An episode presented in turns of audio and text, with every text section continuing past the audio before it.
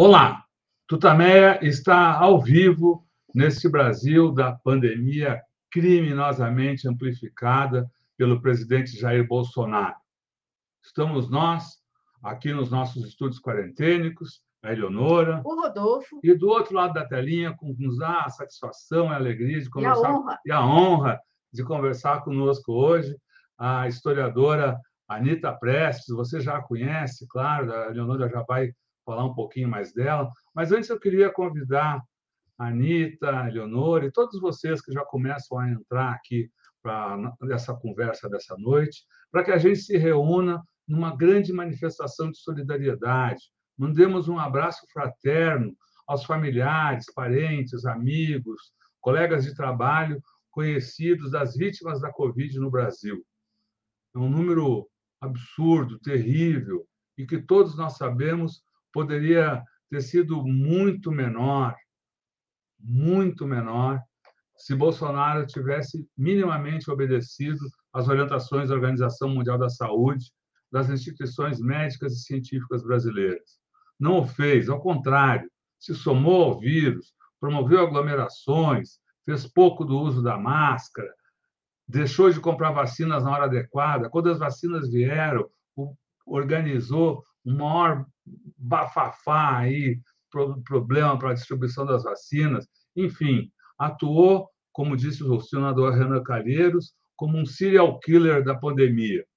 O resultado são esses números terríveis né, que o, o Conselho Nacional de Secretários de Saúde divulga a cada dia. Os mais recentes foram anunciados há poucos minutos, minutos atrás aqui, e nos dão conta de que temos 617.395 vidas perdidas por causa da política de Bolsonaro na pandemia.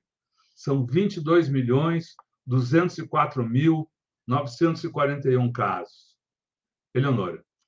Anitta Prestes, que prazer tê-la aqui conosco, aqui no Tutameia nesse 16 de dezembro de 2021. É uma honra para a gente poder recebê-la.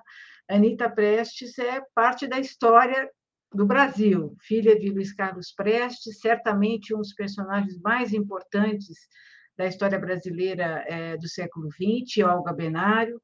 Anitta Leocádia Benário Prestes é historiadora, é autora de vários livros, nós vamos conversar aqui com ela, e fez a biografia de Luiz Carlos Prestes, de Olga, é, fez um livro sobre a, a, a, coluna Prestes, que foi alvo da sua, da sua pesquisa, é, e lançou em 2019 pela Boitempo Viver é Tomar Partido.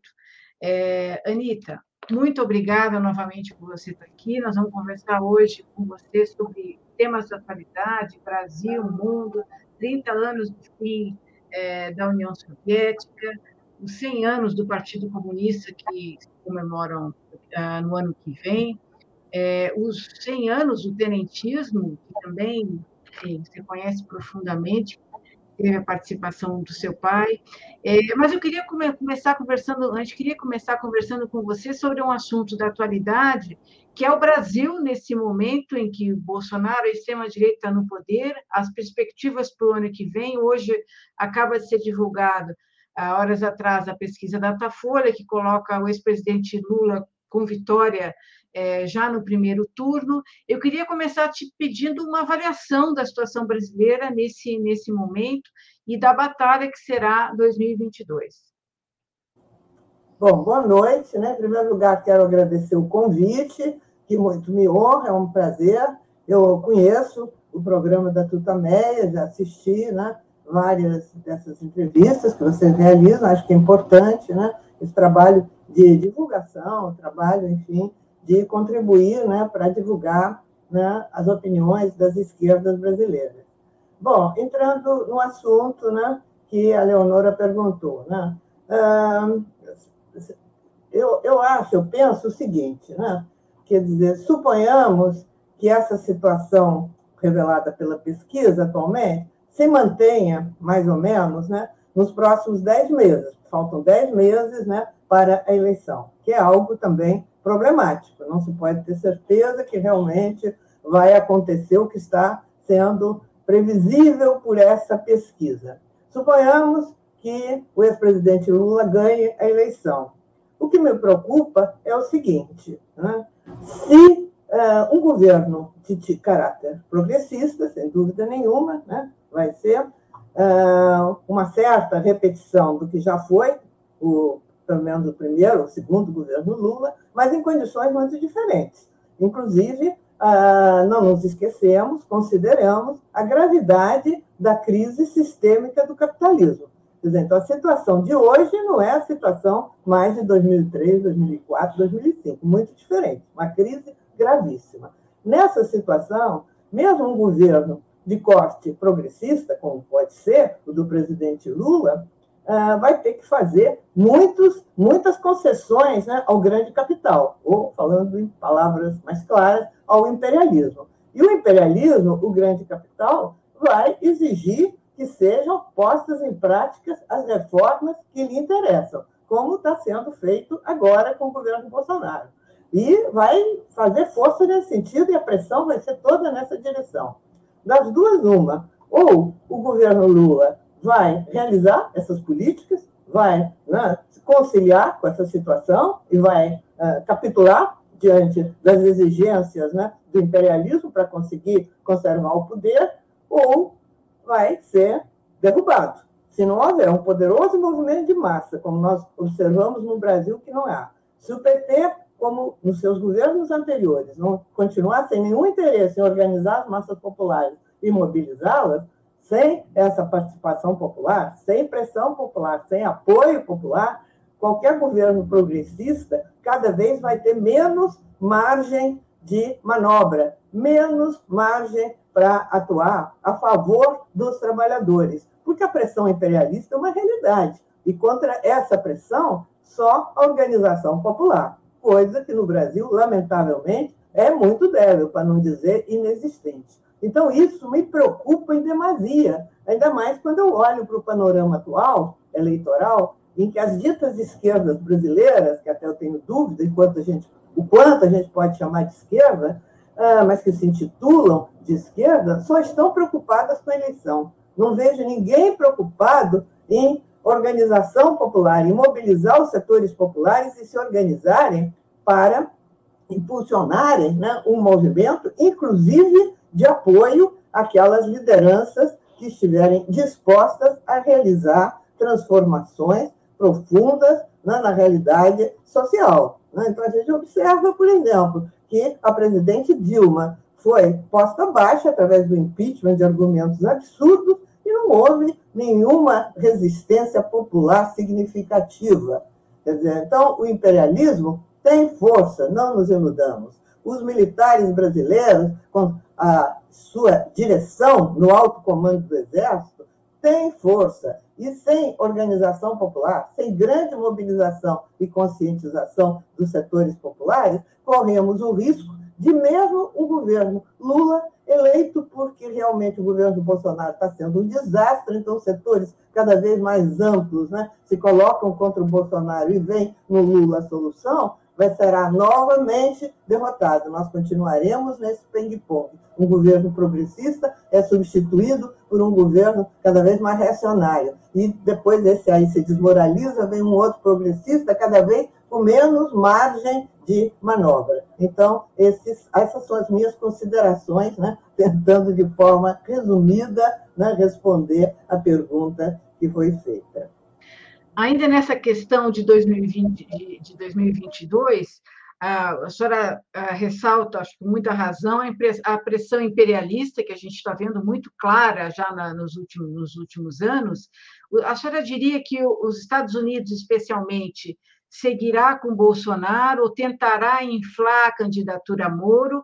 E como devem se comportar dois outros dois outros atores nessa nessa eleição? Os militares que parecem é, acessório é, atuar como força acessor, é, secundária dos Estados Unidos e o empresariado como ficam entre Bolsonaro e Moro? Bom, pelo que a gente está vendo aí, né, o imperialismo, ninguém melhor representa o imperialismo no Brasil do que a Rede Globo. Né? E a Rede Globo, né, os representantes aí do, do, da Globo estão claramente defendendo a chamada terceira via, que seria, no momento, o Moro. Né? Mas pode ver se ser outro. Eu, hoje estava vendo Merval Pereira, representante aí do Globo, né, dizendo que o Moro não está decolando, que está difícil, de repente a solução vai ser Lula. Até ele dizendo isso. Viu? De repente, as pessoas, para derrotar o Bolsonaro, que está insuportável, ninguém aguenta mais, a solução vai ser o Lula. Quer dizer, então, ah, não se sabe. Eu acho que muita coisa pode acontecer até lá. Né? Sem dúvida, o, Bolsonaro está muito desgastado e o grande capital gostaria de arrumar uma terceira via, ou seja, um bolsonarismo sem Bolsonaro. Né? Acredito que preferisse isso. A, a Faria Lima, né, representante né, do grande capital aqui no Brasil, está uh, interessada né, em arrumar essa terceira via. Só que nem sempre consegue, não é muito fácil. Né? Os militares, né, o alto comando do Exército, que é quem realmente tem mais peso aí no meio militar, né, o Exército tem muito mais peso, e o alto comando do Exército conserva né, um poderio muito grande. Ah, se alinharam com o Bolsonaro, indiscutivelmente. Né? Quem pensa que ainda pode existir algum nacionalismo nas altas esferas militares está muito enganado. O nacionalismo acabou. Hoje em dia, inclusive, tem vários pesquisadores aí nas universidades pesquisando né, militares brasileiros. Isso fica muito claro. Dizer, aderiram né, em cheio né, a a geopolítica, né, de considerar que o Brasil está alinhado e depende dos Estados Unidos da América do Norte e não tem outra solução senão seguir né, o, os Estados Unidos. Além disso, né, uh, entraram para o governo Bolsonaro, segundo aí dados existentes, mais de 7 mil, 8 mil militares, inclusive muitos né, até da ativa. A maioria, acho que é da reserva, mas uma grande parte da ativa. Esse pessoal está ganhando uma fortuna, porque além de ganhar os seus salários de generais, né, ganham também o salário, às vezes, muito alto em empresas do Estado. É, tem várias empresas estatais, a Petrobras é um exemplo, né, que tem generais né, à frente né, da sua gestão. Então, isso aí, esse pessoal está ganhando muito dinheiro, não está nada interessado em perder o poder. Né? Mas, enfim, se não tiver outro jeito, de repente poderão apoiar outro candidato, não sei. Mas vocês vejam um dado que eu ouvi há pouco tempo por um estudioso desses, né, é que dos 17 generais que estiveram no alto comando de 2016 para cá, porque eles vão ser, sendo se substituindo, né, 14 estão empregados né, em empregos importantes, aí, né, cargos importantes, inclusive no, no, primeiro escalão do governo. Então, vocês vejam como estão profundamente né, relacionados. Né? O empresariado, eu já falei também, eu acho que prefere se livrar do Bolsonaro, embora não goste do Lula. Várias declarações aí de grandes representantes do empresariado deixaram claro isso, que estão buscando a terceira via. Apareceu essa via do Moro, né, que criou um certo entusiasmo, mas agora não está decolando, então parece que eles estão em busca de alguma outra solução. Eu acho que nesses dez meses, muita coisa pode acontecer. Podemos ter surpresas por aí, não sei quais.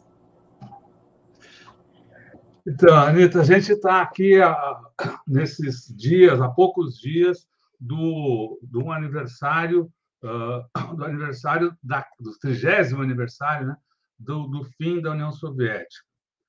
Eu queria a, a sua avaliação da, da seguinte questão: o que é a crise que a gente vive hoje no Brasil, especialmente talvez até principalmente no mundo, com a ascensão do neoliberalismo, neoliberalismo nadando de braçada e do ponto e do ponto de vista na questão da, da administração do Estado, a chegada uh, de grupos de ultradireita se espalhando pelo mundo, o que tudo isso tem a ver com o fim da União Soviética, se é que tem a ver com o fim da União Soviética?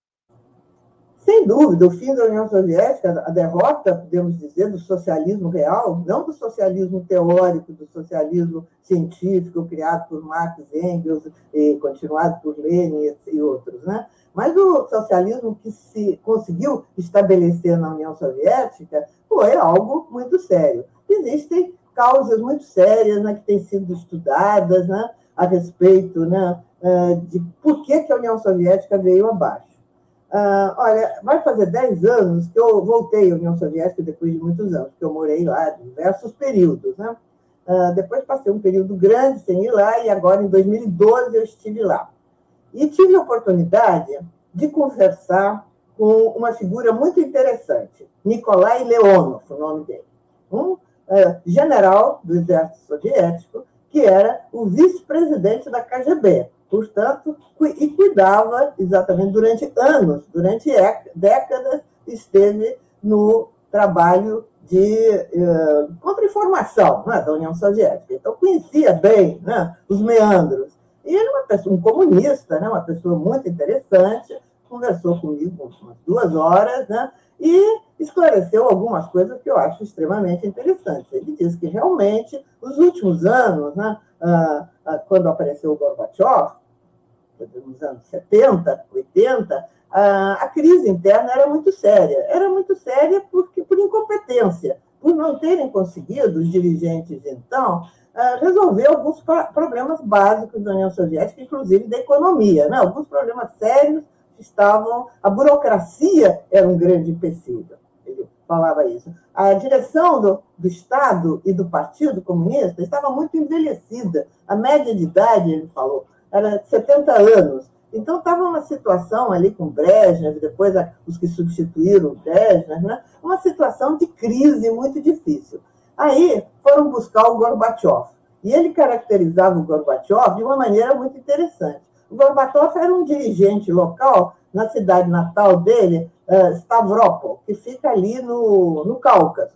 Lá ele era dirigente. E ali é uma, é uma uh, região de águas, não sei se térmicas, mas enfim, de, de águas minerais, em que havia, podia se descansar lá muito bem, e esses dirigentes do Comitê Central, já todos bastante idosos, costumavam ir para lá descansar, passar as férias nessa região. E o Gorbachev tratava muito bem eles, então tinham boas relações com o Gorbachev. Diante da crise, da situação que estavam morrendo aqueles dirigentes ali do partido, precisava alguma coisa ser feita, se lembraram de trazer o Gorbachev. E o Gorbachev foi alçado né, à direção do partido como um quadro jovem, dinâmico e tal. Segundo o Leona, eu conversei com ele, me deu ótima impressão, né? ele me disse o seguinte: Gorbachev era uma pessoa totalmente incompetente, não tinha capacidade para gerir aquela, aquele Estado e aquele partido. Inclusive, foi logo substituindo uma porção por gente da confiança dele, que ele trouxe lá de Stavropol, que é o nome da cidade, lá na, na, no Cáucaso. E, realmente, tanto a perestroika como a, a, a outra que era, enfim, a Glasnost, né, que era liberdade, eram coisas muito gerais, né? nada de muito concreto era colocado, ninguém sabia dizer, o Leônio me dizia, ninguém sabia direito o que, que ia constituir o, a perestroika.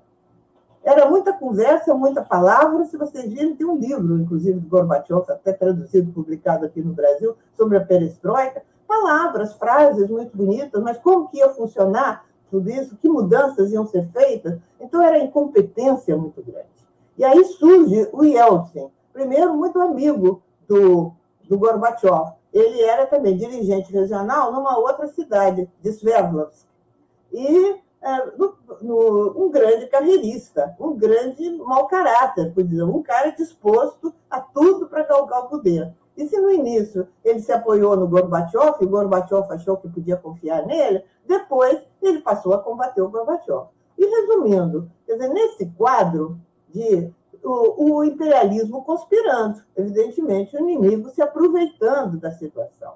O Gorbachev, dentro da crise, que era muito grave, inclusive porque o Yeltsin agravou muito a situação, o Yeltsin tratou de organizar a tomada do poder. Se no início não era na União Soviética, era na Rússia. A Rússia, a república mais importante da União Soviética. Foi isso que o Yeltsin fez. E a partir da, da Rússia, com o poderio da Rússia, passou a combater o poder central, o Gorbachev. E qual era o objetivo? Acabar com a União Soviética, acabar com a unidade de todas aquelas repúblicas, né, 15 repúblicas soviéticas. Diz, o Leonov diz, esse era o objetivo mais importante do imperialismo, que os serviços secretos soviéticos estavam cansados de saber disso, e ele diz, Eu, ele dizia, conversei muito com Gorbachev, chamei atenção dizendo o que, ia acontecer, a desgraça que vinha aí, e nada foi feito. O Leonov disse, se convocassem os comunistas, 20 milhões de comunistas, os comunistas reagiriam. Se convocassem as tropas de Moscou para uh, reagir contra o Yeltsin, elas reagiriam, mas nada foi feito. O Gorbachev se mostrou um cara sem iniciativa, mole, compreende? que diante das dificuldades que ele estava enfrentando internamente, inclusive com o Yeltsin, apelou para quem? Para o Ocidente. O Ocidente ficou encantado com ele, porque percebeu que, se apoiando no Yeltsin, principalmente, mas também dando uma colher de chá, digamos assim, para o Gorbachev, conseguiriam desarticular a União Soviética, acabar com a unidade das 15 repúblicas. E foi isso que conseguiram. E foi isso né, que, afinal, né, em dezembro de 91, o Yeltsin, junto com duas repúblicas, né, a Ucrânia e a Bielorrússia, numa reunião lá meio secreta que eles fizeram, acabaram com a União Soviética. Antes disso, outro grupo incompetente que estava na direção do partido tentou né, depor, não, obrigar a dar um ultimato ao Gorbachev. O Gorbachev não resistiu. Inclusive, o Leonov me dava um exemplo interessante. Ele dizia, é, porque o Leonov, no trabalho dele durante anos, inclusive, andou lá por Cuba, andou aqui na América Latina, conheceu muito o Guevara, era amigo, então virou amigo do Guevara, do Fidel, né? E ele dizia, o Guevara, quando esteve aqui, em 1960, quer dizer, lá em Moscou, visitando a União Soviética, disse o seguinte, que se a Revolução Cubana corresse risco, mas já estava no início da Revolução, né? se a situação ficasse muito crítica, ele ia morrer lutando. Ele não ia se exilar, não ia se, integrar, se entregar de jeito nenhum. E o Leonov fazia o paralelo com o Gorbachev. O Gorbachev se entregou diante da primeira ameaça. Isso desistiu logo, isso se, se, como é, se demitiu da direção do Estado, do partido, né? Quer dizer, então, realmente foi algo muito lamentável, né? Que a grandiosidade da Revolução Russa e da União Soviética, que desempenhou um papel muito importante no mundo, né, na história durante o século XX, tenha chegado a mãos de pessoas tão incompetentes que praticamente entregaram de presente à União Soviética ao imperialismo, que estava sedento por botar abaixo. Né? as repúblicas soviéticas. E foi isso que eles conseguiram. E o Yeltsin realmente foi um verdadeiro traidor. O, o Gorbachev, nem tanto. O Gorbachev foi um cara assim sem energia, sem capacidade de reagir. Mas o Yeltsin desempenhou um papel fundamental em acabar com a União Soviética. E o imperialismo adorou isso e aproveitou bem. Então, com essa situação né, de queda da União Soviética, de derrota, né, como disse o Leonov, me disse nessa ocasião, eu estou dando esse exemplo porque eu achei ele é uma pessoa muito preparada, tanto que ele disse o seguinte: no dia que o Gorbachev se demitiu, ele também se demitiu. Ele disse: o, o poder, né, o Estado a qual eu tinha servido durante várias décadas tinha acabado, então eu não tinha mais nada que fazer lá. Então ele também se foi para aposentadoria, se aposentou, já estava com idade também. Mas ah, então, essa situação chegou a esse ponto, ele diz, ah, 60% foi por causas internas e 40% do trabalho do imperialismo para derrubar a União Soviética. Isso na avaliação do, desse próprio Leone, que conhecia bem a situação e avisou muito, segundo ele disse. Avisaram intensamente aquela direção do, do partido, lá o próprio Gorbachev, que a situação era crítica, que tinha que tomar medidas, tinha que fazer reformas, sérias. Nada disso foi feito. E o Yeltsin depois ainda deu, um, aí sim, um golpe de Estado, né, em 93, né, em que uh, assaltou lá a, a Assembleia, né, enfim.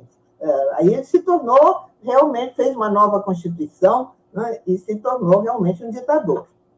Uh, enfim, foi lamentável tudo isso, na minha opinião, né? E, lamentável, não só para a União Soviética, lamentável para todas as forças progressistas do mundo, né? lamentável para a Revolução Mundial, para a democracia, para a estabilidade mundial. Né? Logo, né, começou toda uma ofensiva do imperialismo que achou que estava dono do mundo, né? Vieram as teorias do Fukuyama e acabou, não, o comunismo acabou, a história acabou, né? A realidade mostrou que não é bem assim, né? Mais complexa. E hoje, né, a, própria disputa pelo poder leva a que a gente veja né, que tanto a Rússia como a China, inclusive, estão se unindo, houve uma reunião ontem né, do Putin com dirigentes chineses, né, no sentido de se contrapor né, às ameaças do imperialismo, aí o Biden, né, que fez ameaças claras agora, né, estão ah, tra tentando trazer a Ucrânia, que tem um governo fascista, né, realmente, para a área dentro da OTAN. Com isso, é que a OTAN ali ligada diretamente à Rússia soviética, a Rússia de hoje, né, a Rússia do Putin. Então, isso, a Rússia, evidentemente, não pode ficar de braços cruzados diante disso, né? E agora, é um país capitalista, né? A situação do povo lá é muito difícil, né? Inclusive, eh, eu vi até estatísticas feitas por uma empresa aí que não, não tem nada de socialista nem comunista, uma empresa capitalista, acho que é Lada, se eu não me engano, ah, em que ah, quase 75% da população, inclusive jovens, ah, acham que o período soviético era melhor. Quer dizer, então, a situação é essa. Agora, como reagir? Aí é um problema muito difícil. Né? O próprio Partido Comunista que existe lá, eu acho que é muito ineficiente. Né? Aliás, essa foi a opinião do Leonov também. Um partido acomodado e sem capacidade de realmente conduzir um processo de transformação social que precisa ser feito na Rússia. Né? Ah, então, é um capitalismo, um capitalismo selvagem né, na Rússia, ah, e que o povo está em situação muito difícil, mas o Putin conseguiu, né, a partir ah, de quando ele foi eleito, né, em 2000, no ano de 2000, nesses 20 anos, ele conseguiu recuperar as Forças Armadas né, e o poderio hoje armado né, das Forças Armadas russas é muito grande. Então, o imperialismo também tem que pensar três vezes antes de atacar. Né? A situação existe um certo equilíbrio que eu acho que é importante para que uh, o grande capital, o imperialismo, enfim, não seja dono total do mundo. Né? Esse equilíbrio favorece né, os países do terceiro mundo, favorece, enfim, as lutas por emancipação nacional, as lutas uh, democráticas no mundo todo. Eu acho que isso aí tem uma importância. Né? Então é isso, eu não sou especialista no tema, apenas né, acompanho, né, mas realmente não, me dedico a estudar especificamente essa temática. Né? Mas, a, a senhora, essa, essa debate uh, no, no, no, na direção do, do Partido Comunista Soviético, que a senhora coloca a partir de. Dizer, ela, ela, ela se, se apresenta, fica mais clara a, a partir desses do, do, dos anos 70. Mas uh, há, quem, há, há, avaliações de que isso uh, foi começando aos poucos, talvez buscar as origens, seja possível buscar as origens disso, até mesmo no Congresso de, de 56. Uh, qual a sua avaliação disso? Olha, a avaliação aí, para ser uma avaliação séria, uh, tem que ver as condições históricas né, da Rússia soviética, quer dizer, da Rússia em geral e da Rússia soviética, de, do que, que foi né, essa revolução na Rússia e o que, que foi né, a, a, construção do socialismo nas condições né, em que se encontrava a Rússia soviética. Então, sem isso, as análises podem e são, como eu tenho visto por aí, muito errôneas. Então, vocês vejam, ah, as dificuldades eram enormes. A Rússia era um país atrasado. Tanto que Lenin apostava muito na revolução na Europa. Uh, Lenin tinha definido, acho corretamente, que havia uma situação revolucionária na Europa, ali na época assim, da Primeira Guerra Mundial e logo depois. Mas ela não foi bem aproveitada. A traição da social-democracia alemã à revolução levou a que a revolução na Alemanha fracassasse. Houve várias tentativas, todas fracassadas tragicamente. Né? Então, isso foi um fator que prejudicou muito né, a Revolução uh, Soviética, porque a União Soviética ficou sozinha né, no poder. Fracassaram, fracassou o movimento revolucionário na Itália, o chamado Biênio Vermelho, né, nos anos 19 e 20, fracassou a Revolução Húngara, quer dizer, a situação revolucionária na Europa não foi aproveitada, acabou, né? e isso prejudicou muito né, o avanço do socialismo na União Soviética. Não tinha em quem se apoiar.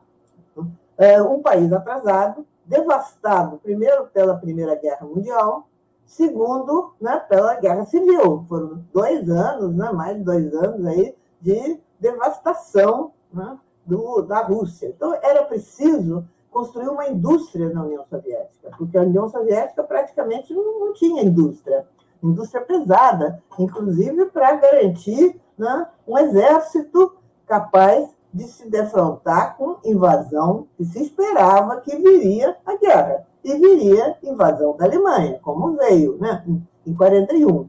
Então, já nos anos 20, isso era previsto. Para se contrapor a essa situação, era necessário industrializar o país. E aí as coisas se complicaram muito, porque para industrializar o país era necessário também a coletivização da agricultura. Sem coletivização da agricultura, como garantir o pão, alimento básico né, da população russa, ah, no processo de industrialização. Quer dizer, os camponeses viriam grandes levas para a cidade, né, para participar da indústria, do processo de industrialização, e cadê o, o, pão e outros alimentos, mas principalmente a produção de trigo e pão né, para alimentar essa população. Sem a coletivização, que os camponeses não estavam entendendo a necessidade de fazer essa coletivização, não queriam, foi necessário o quê? Violência para isso. Perguntas, podia ter sido menor essa violência? Talvez pudesse, mas a gente não faz história na base do si. A realidade é que o partido, os comunistas, os jovens comunistas se mobilizaram para garantir a coletivização da agricultura e, com isso, garantir a industrialização da União Soviética. E foi importante, porque se conseguiu essa industrialização, se conseguiu montar uma importante indústria de base, inclusive indústria militar, que foi o que assegurou a vitória da União Soviética sobre as tropas nazistas. Sem isso, não teria sido possível. Então, vocês vejam como é complicada a história. Quer dizer, se, sem isso não teria sido possível né, industrializar. Pergunta que as pessoas fazem frequentemente, mas será que estava de tanta violência para fazer essa coletivização? É difícil saber. Né? Na prática, é que às vezes as coisas se resolvem. Né? Então, não dá para a gente entender todo esse processo de construção do socialismo na União Soviética sem levar em consideração as especificidades, a realidade concreta, como dizia Lenin, o exame concreto da situação concreta. Sem isso, não dá para entender. Vocês vejam, Lenin, lá ainda enquanto estava vivo, né, que ele é assassinado e depois morre em 24, né, ele dava muita importância, inclusive tem várias obras em que descreve isso. Né? Não é possível se avançar no socialismo sem participação popular. Participação popular é fundamental não é possível uh, realizar né, a a, como é que é, a, a, transformação do campo sem convencer os camponeses. Os camponeses devem ser, uh, devem ser convencidos da necessidade de se coletivizarem. Certo, mas a prática tudo mostrou que havia pressa, não dava tempo de ficar convencendo os camponeses. Os camponeses não estavam, ah, naquele momento, dispostos a isso. Eles tinham ganho um pedaço de terra para trabalhar e queriam ficar no seu pedacinho, não estavam interessados em se coletivizar. Né? Aquele mujique russo, naquele momento, não, não era para ele o interessante a coletivização, não tinha, entendia isso. Então, a pressa fez com que a violência fosse implantada. E com isso que a, a, autoritarismo, tudo isso cresceu. Foi aumentando o autoritarismo. Claro que o Stalin é muito culpado nisso, né? E normalmente é, se fala no autoritarismo do Stalin. O Stalin, pelo visto, tinha tendências autoritárias muito fortes, mas ele não fez as coisas sozinho, né? Quer dizer, se criou todo um ambiente em que precisou de violência para assegurar que aquelas medidas fossem tomadas. Sem isso, não, não se tomava. E com isso também a, a, participação popular foi diminuindo. Então, realmente, se até pessoas que andaram por lá, estrangeiros, no início dos anos 30 ainda tinha muita participação popular, depois, inclusive, com a guerra, a guerra precisa um poder centralizado. Né? Essa participação popular foi, foi muito importante para vencer a guerra. Quer dizer, o pessoal ia para a guerra lutar com, com garra, né? Até o povo russo, esse problema da defesa da pátria é um sentimento assim muito arraigado, que vem já lá desde das guerras napoleônicas, né? Então isso é muito uh, arraigado, esse sentimento. Mas depois da participação popular, foi cada vez diminuindo mais. E sem participação popular, a tendência né, é o autoritarismo, é né, as decisões tomadas cima, impostas de cima para baixo, né, a burocracia. Por sinal, a tradição na Rússia, Lenin tinha muita preocupação com isso. A tradição da burocracia. A burocracia, durante o czarismo, durante toda a história da Rússia, sempre foi algo muito importante. Então, era necessário vencer essa burocratização. Isso não se conseguiu, a burocracia continuou lá bastante forte. Né? Esse Leônio, com quem eu conversei, disse isso. Né? A burocratização da direção do partido, né? falta de renovação, falta de participação, isso levou né, a essa crise muito séria. Então, eu acredito que ainda tem que ser muito estudado todo esse assunto. Muitos arquivos ainda não foram abertos, né? porque tem interesses em jogo. Então, ah, mas eu acho que realmente vai se chegar um dia a conhecer melhor as especificidades desse processo na União Soviética. Não é uma coisa assim simples que se descarta com duas palavras. Eu mesmo, estou não sou especialista no assunto, não me dedico a estudar isso, sou leiga no assunto. Anitta, é, o fim da União Soviética, que você pincelou aí para a gente no início, ele provocou um retrocesso social e econômico talvez sem precedentes na história em termos de paz e ascensão de máfias, de grupos que tomaram conta ali.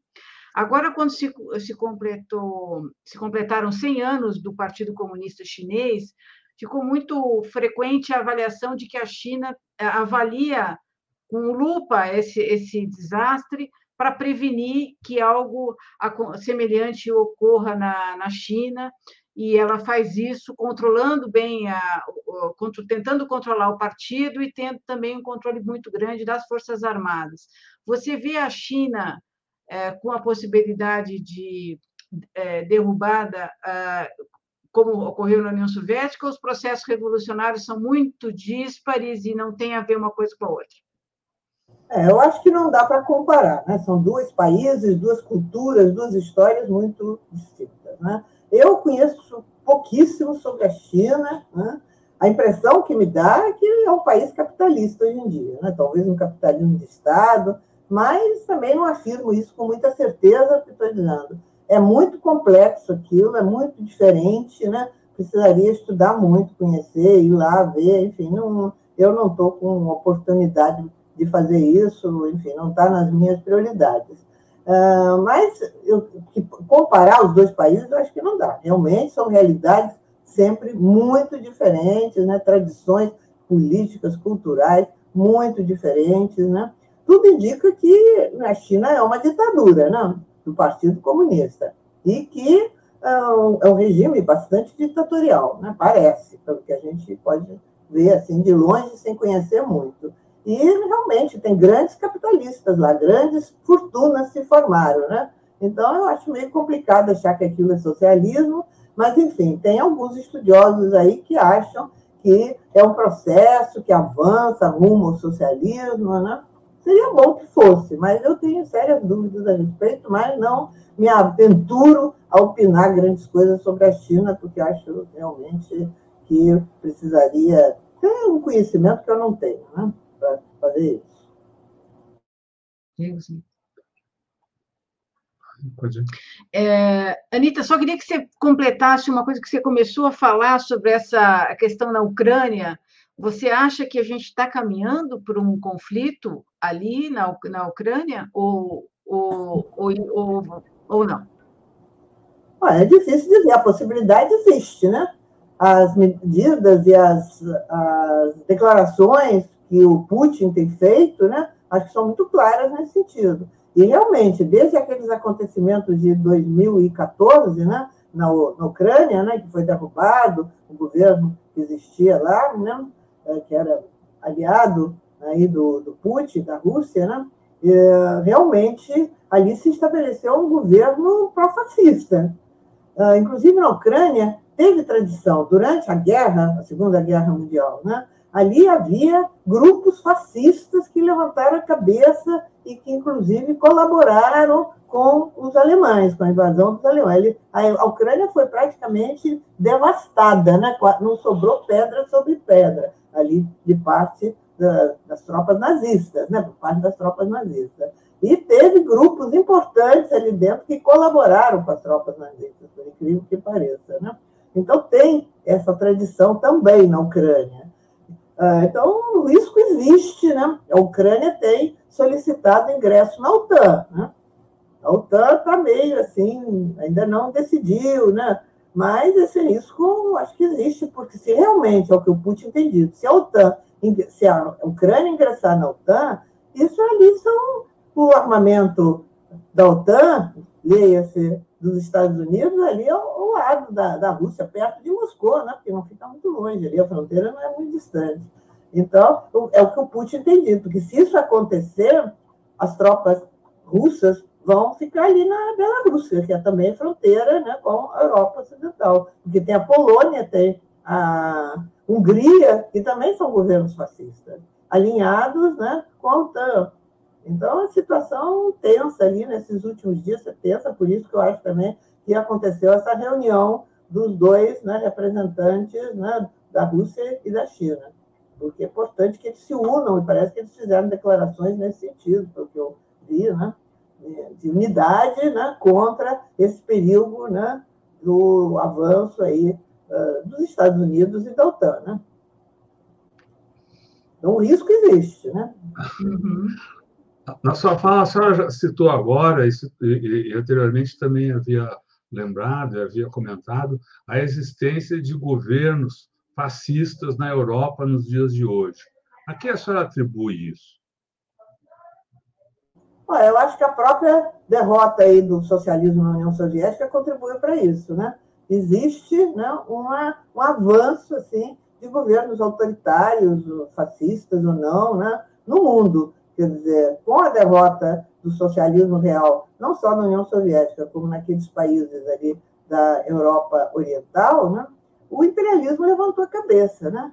E o, o imperialismo, ah, como se diz, se renova o tempo todo. O grande capital, melhor dito, a burguesia mundial, né? ela tem muito receio de uma possível reação popular em algum lugar e procura justamente se reorganizar, encontrar. Eles têm bastante dinheiro para isso, né? pagam seus especialistas para encontrar meios e modos de garantir a sobrevivência do capitalismo, da burguesia. E a repressão é um dos fatores para isso, dos estados autoritários. Né? Então, esse, essa avalanche de estados autoritários é uma realidade que mostra a crise do capitalismo. Diante da crise do próprio capitalismo, né? E da derrota, por outro lado, do socialismo real, né? É, quer dizer, a situação para o imperialismo é de tomar medidas drásticas né, contra qualquer movimento popular, qualquer, qualquer tipo de rebeldia. E como é que você vê a reação a isso? Porque com essa crise do capitalismo e essa, ao aumento da desigualdade, a gente está vendo fome, miséria, um, um quadro generalizado, é, se, de, se, deveria esperar uma reação a esse modelo, e não uma, uma, uma, uma um acentuar dessa, desses modelos cada vez mais repressivos, excludentes, e que levam a, a mais miséria. Como é que você vê a, as condições de enfrentamento e os opositores a, a esse modelo capitalista? Por que, que a gente não. Há uma reação aí de forma mais organizada, ou a própria derrota da União Soviética ainda impõe uma, uma situação que deixa esses movimentos numa situação mais defensiva? Olha, eu acho que há vários fatores aí, né? Um que tem havido resistência em alguns lugares, né? Não é assim. Ah, você veja mesmo aqui na América Latina as lutas que aconteceram na Bolívia, aí, dois anos atrás, né? É, no Chile, a, eleição que vai ter no Chile agora no domingo, né? Que tudo indica, parece, né? Que o candidato das esquerdas vai ganhar, talvez, né? por, as prévias estão dando esse resultado, vamos ver, né? Mas é uma ofensiva da direita indiscutível. Né? A mim me parece que, entre outros fatores, né, uh, uma que o imperialismo está cada vez mais hábil, né, cada vez seus especialistas né, inventam uh, meios mais sofisticados de sobrevivência. Né? Hoje em dia, a internet desempenha um papel muito grande nesse sentido. Né? Essas fake news não são só no Brasil, né? isso é um fenômeno mundial.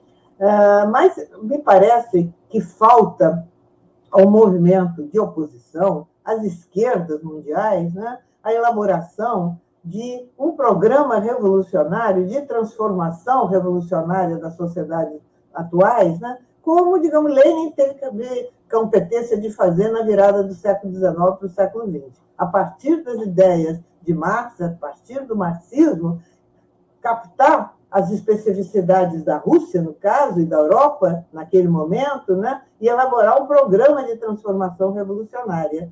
Que aí o partido bolchevique né, foi criado para pôr em prática esse programa. É, aqui, hoje nós não temos isso no mundo. Vocês vejam, houve tentativas assim na Europa nos anos 70, o eurocomunismo parecia né, que ia resolver né, os problemas de como enfrentar a questão do avançar para o socialismo nos dias atuais, que é diferente da época de Lenin, o mesmo da época de Gramsci. Né? É, e mostrou que não, que não era por aí, foi um fracasso total. Né? E, então, eu acho que está faltando isso, está faltando no Brasil e está faltando no mundo. Né? Uma é, elaboração, que eu não sei quem vai fazer, se vai ser um grupo, vai ser, enfim, é, capaz de dar conta de um programa de transformação revolucionária socialista no mundo de hoje, diante da crise de hoje e diante né, do poderio do grande capital. Não é uma coisa simples, mas uh, quem leu O Capital de Marx atentamente uh, percebe é uma obra científica, indiscutivelmente, em que Marx mostra cientificamente que o capitalismo não tem futuro.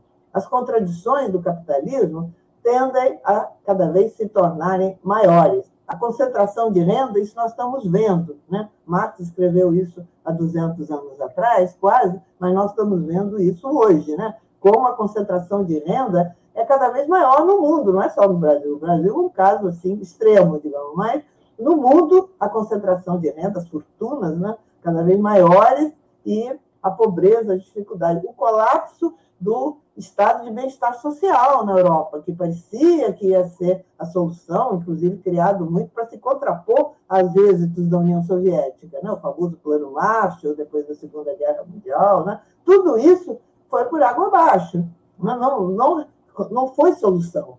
Então, o Marx, eu acho que nos mostra cientificamente que não tem solução para o capitalismo. Mas também em nenhum momento Marx diz que o socialismo vai explodir, vai dar uma explosão e vai acabar. Não vai acontecer isso. Tem que ser criado né, o coveiro do capitalismo. E Marx dizia que o coveiro do capitalismo seria o proletariado.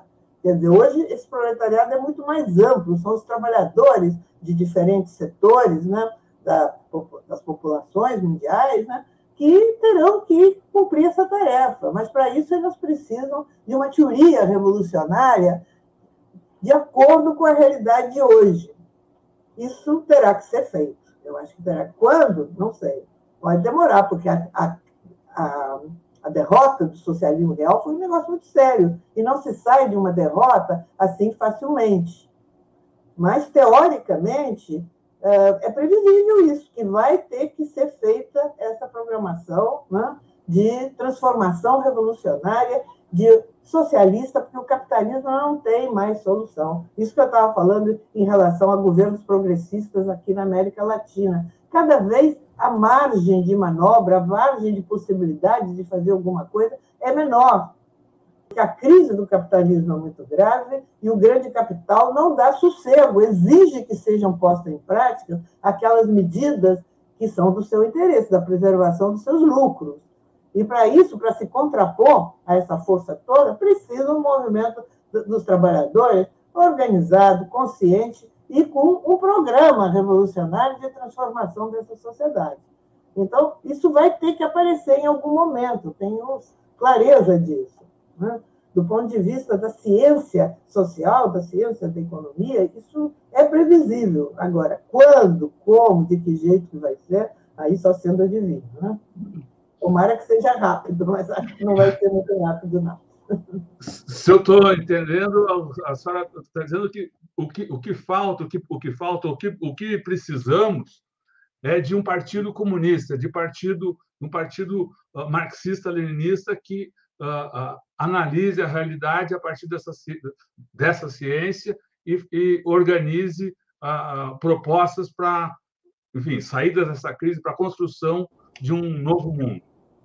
É, um movimento comunista né, tem que ser estruturado. Né? O nome pode ser partido ou não, isso não é importante, mas tem que haver organização e tem que haver programa revolucionário. Isso é que é o importante. Né? O nome é o de menos. Né? Então, já que nós estamos falando de Partido Comunista, eu sei que a história é vasta, mas a gente está, enfim, se comemora no ano que vem os 100 anos do Partido Comunista Brasileiro. Eu queria que a senhora avaliasse essa trajetória. Hoje a gente tem esse nome, enfim, está tá com um, é um, é, continua. E por incrível que pareça o comunismo é nesse né, nessa extrema direita nesse governo extrema direita alardeado como o grande é, perigo grande adversário. É, então o comunismo continua é, exercendo esse esse papel e como é que a senhora vê a trajetória do Partido Comunista até aqui? É, o comunismo sempre foi usado, desde lá do, do Manifesto de Marx e Engels, de 1848, como um espectro, né? A primeira frase do manifesto diz, diz isso: um espectro rondo o mundo, o espectro do comunismo. Né? Isso já lá em 1848. Isso continuou durante esse período todo e continua. Né? Vocês vejam, aqui no Brasil, embora não tenha comunismo nenhum ameaçando, né? podemos até nós aqui lamentar, mas é a realidade, né? é usado o perigo comunista o tempo todo né? para justamente assustar as pessoas né? e usar violência contra qualquer movimento popular, contra qualquer reação, né? contra professores que estão dando aula uh, normalmente nas suas escolas, né? enfim, contra todos os setores democráticos, populares, progressistas, né? é, isso agitado esse espectro do comunismo. Né? Hoje em dia é o fascismo cultural também, né? que inventaram uma bobagem muito grande. Né? Uh, sem dúvida, você perguntou a respeito da história do PCB. Né? O PCB, eu acho que cometeu muitos erros na sua história. Né? E eu tenho isso trabalhado bastante com essa temática, escrito e falado a respeito. Aqui não dá tempo para a gente falar nisso, acho que um erro básico do PCB foi uma falsa estratégia, né? aquela estratégia da etapista, das duas etapas né, que precisaria fazer uma revolução democrática burguesa para desenvolver um capitalismo autônomo do Brasil e depois lutar pelo socialismo. E isso foi acontecia por quê? Por falta de conhecimento. A realidade é que o, atraso cultural no Brasil sempre foi muito grande. O Prestes, meu pai, sempre chamava atenção para isso. Né? Então, o marxismo chegou muito tardiamente aqui no Brasil, de forma muito capenga, muito dificultosa, com a gente muito heróica lutando, né? mas, mas com conhecimentos muito parcos, muito limitados. Então, a tendência era imitar modelo. E aí, no primeiro momento, era o modelo soviético, sem dúvida nenhuma. O Astrogildo Pereira, uma grande figura, né? que foi um dos fundadores mais importantes do Partido Comunista, lá em 1922, vinha do movimento anarquista, ele escreveu, ele disse, nós queríamos fazer a Revolução Russa aqui, o entusiasmo com a Revolução Russa era muito grande, nós queríamos fazer a mesma coisa no Brasil. Mas o conhecimento era limitado, era parco, não tinha pesquisa no Brasil, não se conhecia o Brasil, então a tendência era imitar modelo, e aí os erros foram cometidos.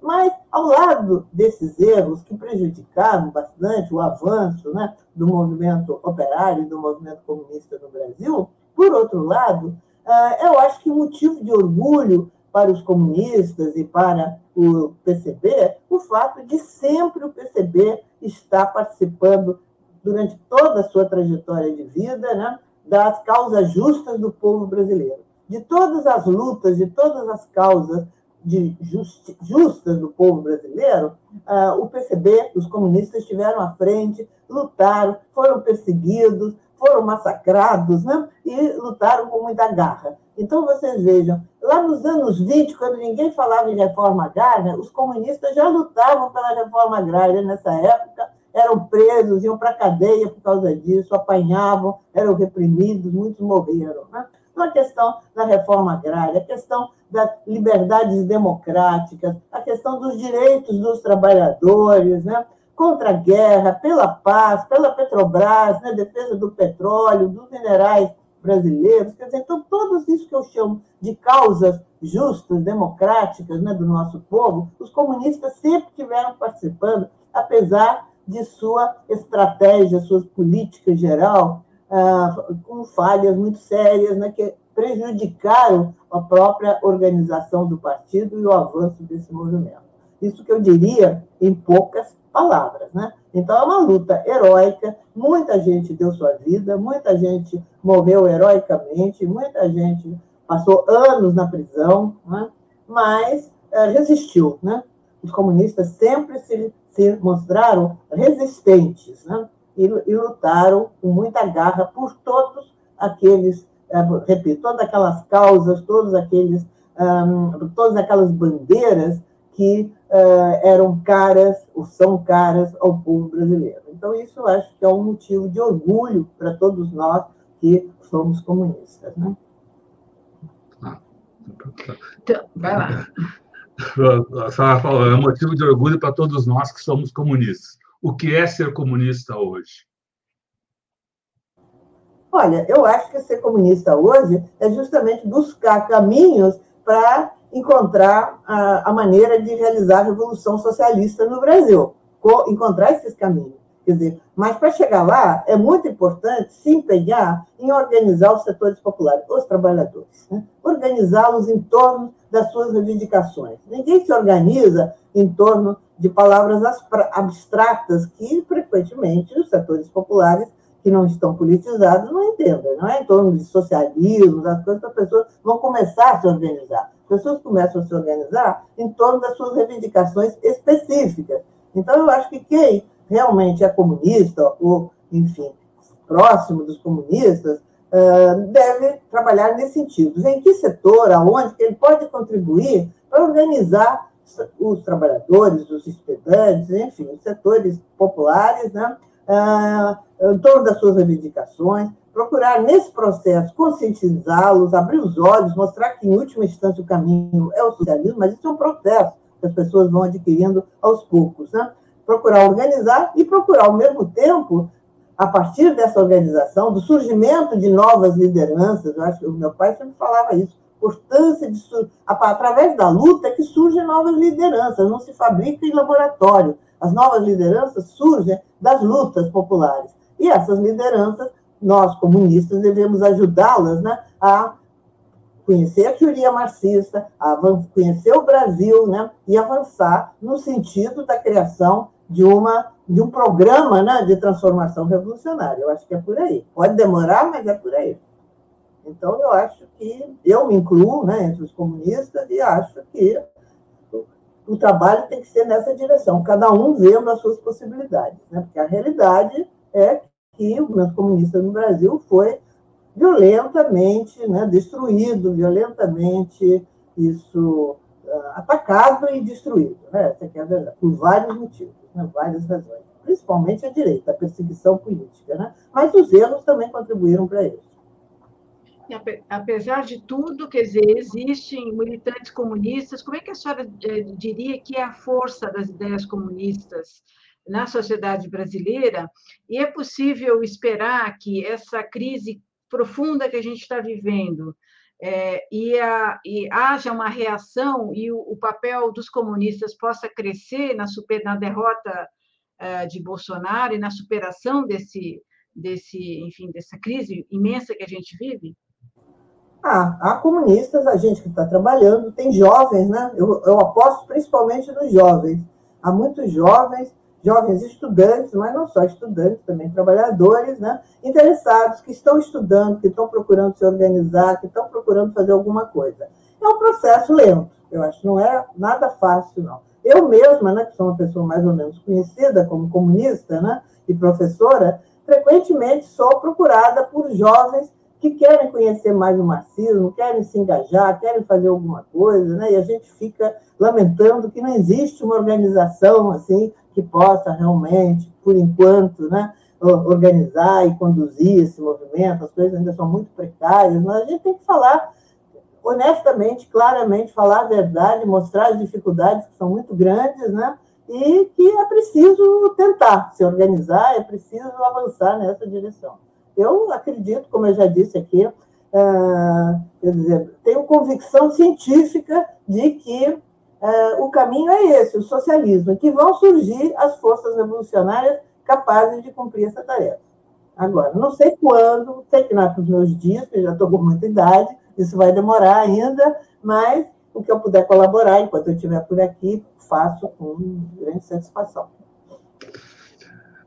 Então a gente quer fazer nossa as, essas perguntas que lhes chegam.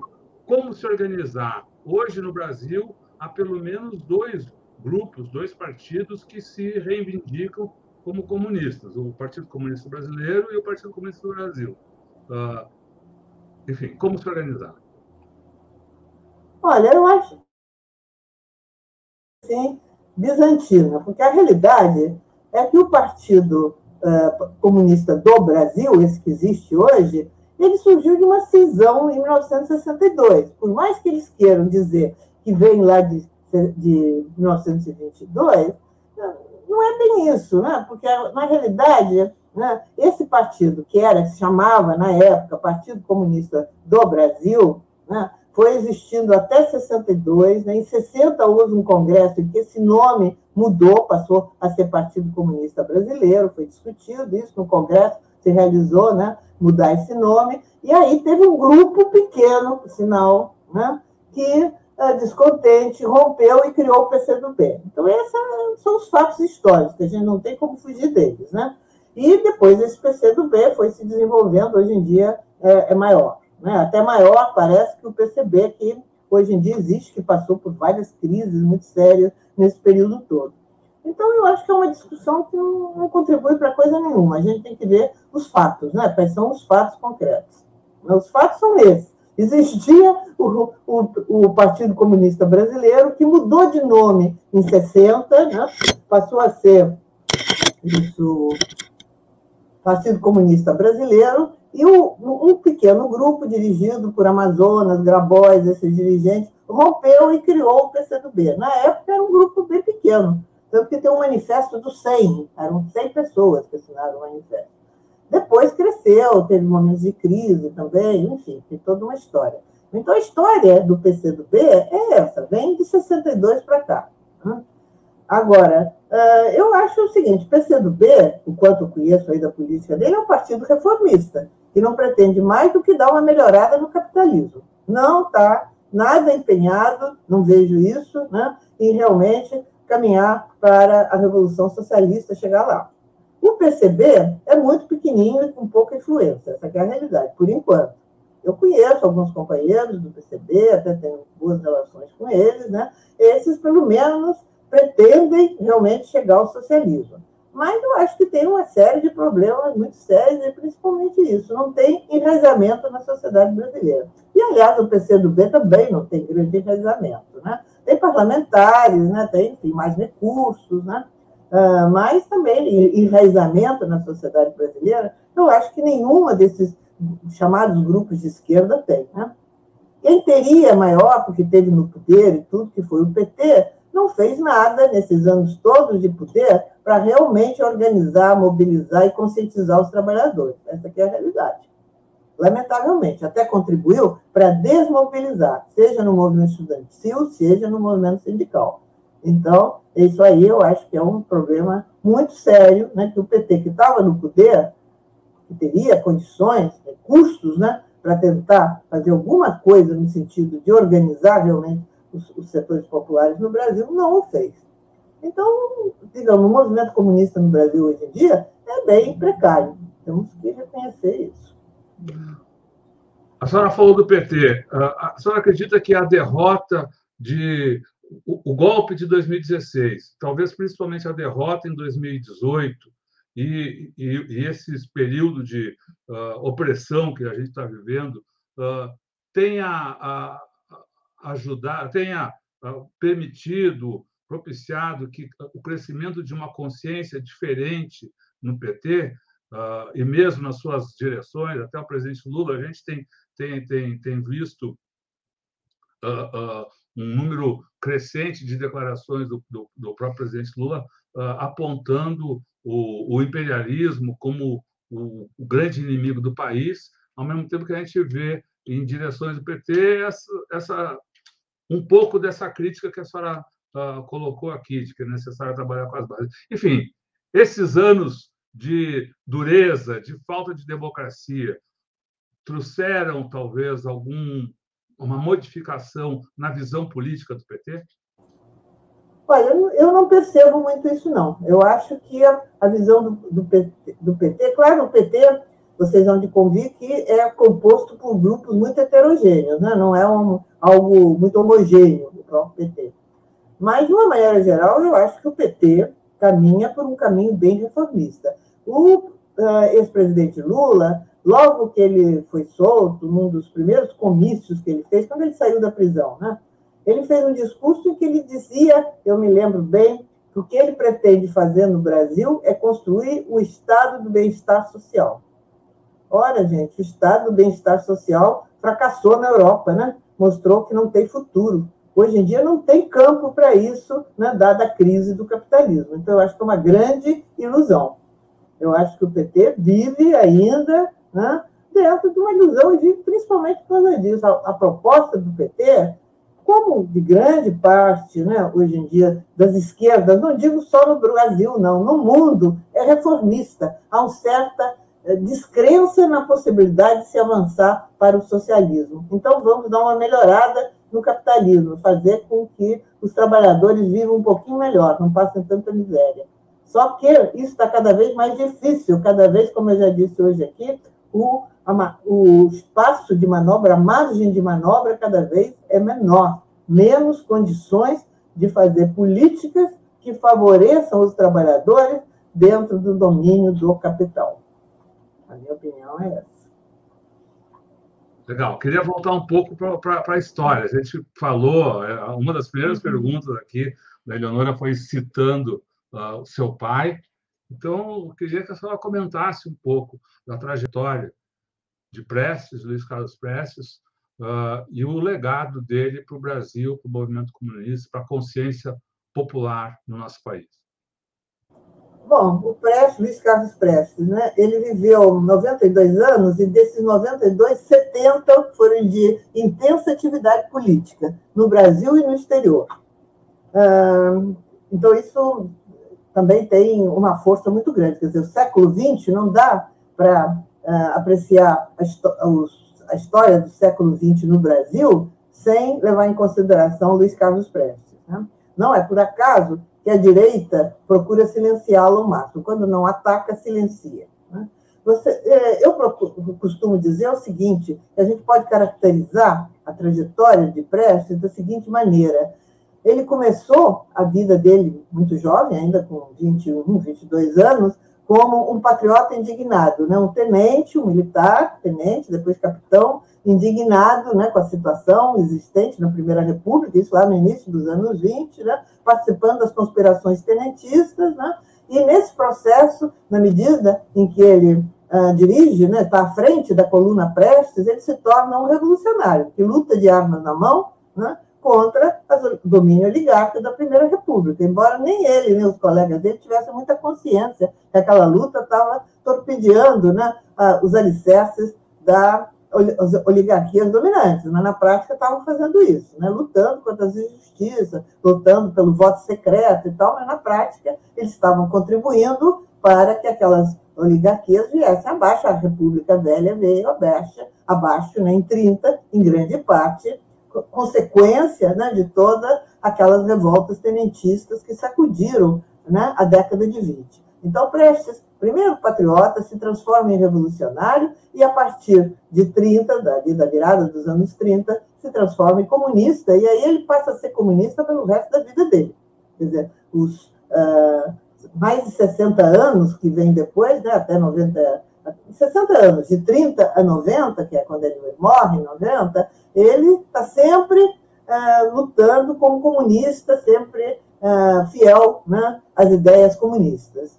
Cometendo erros, acertando, fazendo autocrítica, mas sempre na luta e sempre batalhando por essas ideias. O grande sociólogo de esquerda brasileiro, né, um dos maiores, talvez, o Florestan Fernandes, tem uma frase muito interessante sobre o Prestes, em que ele diz que Prestes não foi do comunismo para a revolução, mas saltou da revolução, da, da, saltou da revolução para o comunismo. Porque a trajetória né, comum, pessoas se tornam comunistas e aí vão lutar pela revolução. A trajetória do Prestes é diferente. Ele já era um revolucionário, já tinha lutado de armas na mão né, contra o poder oligárquico e se transforma num comunista. Ah, então, essa frase do, do Florestan eu considero assim, bastante emblemática dessa trajetória do Prestes. Realmente, em 30, ah, na medida que as oligarquias dissidentes, né, que fizeram a chamada Revolução de 30, apostavam no prestígio do Prestes, que era colossal. Era a figura de maior prestígio no Brasil na época. É só consultar os jornais da época para ver isso. Muito maior que o do Getúlio Vargas, por sinal. Uh, e ele, ele foi oferecido o poder na bandeja. Então, as oligarquias dissidentes uh, apostavam né, na figura de Prestes, no prestígio do Prestes, para se fortalecerem. E o Prestes entende que não tinha movimento popular para lhe dar sustentação se ele fosse para o poder não existia organização popular, não tinha um, o Partido Comunista era pequenininho, débil, não, não tinha em quem se apoiar para realizar as transformações que ele achava necessárias. Então, por isso, ele recusa participar da Revolução de 30, né? que os tenentes o tinham escolhido né? o chefe militar da Revolução de 30. Não foi Getúlio que ofereceu, não. Volta e meia eu leio por aí que foi Getúlio. Não foi Getúlio, foram os tenentes que tinham dado a ele o cargo de chefe militar né, da Revolução. E o Prestes recusa isso e fica uh, no ostracismo. Né? Mas é uma ruptura né, com os interesses das classes dominantes que apostavam nele. Né? Então, esse momento é um momento muito importante na vida do Prestes. O Prestes, eu costumo dizer, salta né, a trincheira da luta de classes, de uma, de uma figura que as classes dominantes, né, embora de oposição, no caso, contasse com ele, ele se coloca ao lado dos trabalhadores, à frente da luta revolucionária dos comunistas brasileiros. Isso que ele vai fazer. E por isso também as classes dominantes no Brasil nunca perdoaram a Prestes esse gesto. E por isso sempre ele foi atacado, sempre ele foi vilipendiado e, por último, ele é mais silenciado, por sinal, né, do que até diretamente atacado. Mas é só a gente pegar os livros de história, historiografia existente, para a gente ver a quantidade de uh, informações erradas, falsas, uh, que existem sobre Luiz Carlos Prestes. Por mais que a gente desminta, elas são repetidas, se insiste, se insiste de transformar essa figura ou alguém isso odiado né, pelos anticomunistas ou alguém ah, isso integrado no sistema, alguém que não é tão perigoso assim. Também essa corrente também existe aí ah, entre os detratores de Luiz Carlos Prestes. Então, eu poderia falar muito, mas acho que o tempo já está se esgotando, né? Agradeço a pergunta que vocês fizeram, que dá a oportunidade de eu falar um pouco, né, sobre essa figura que eu acho que é importante, né? Os jovens, principalmente, conhecerem, né? Você eu falou... há poucos anos atrás, eu lancei um livro, né? A biografia política de Luiz Carlos Prestes, pela Boitempo. Luiz Carlos Prestes, um comunista brasileiro, né?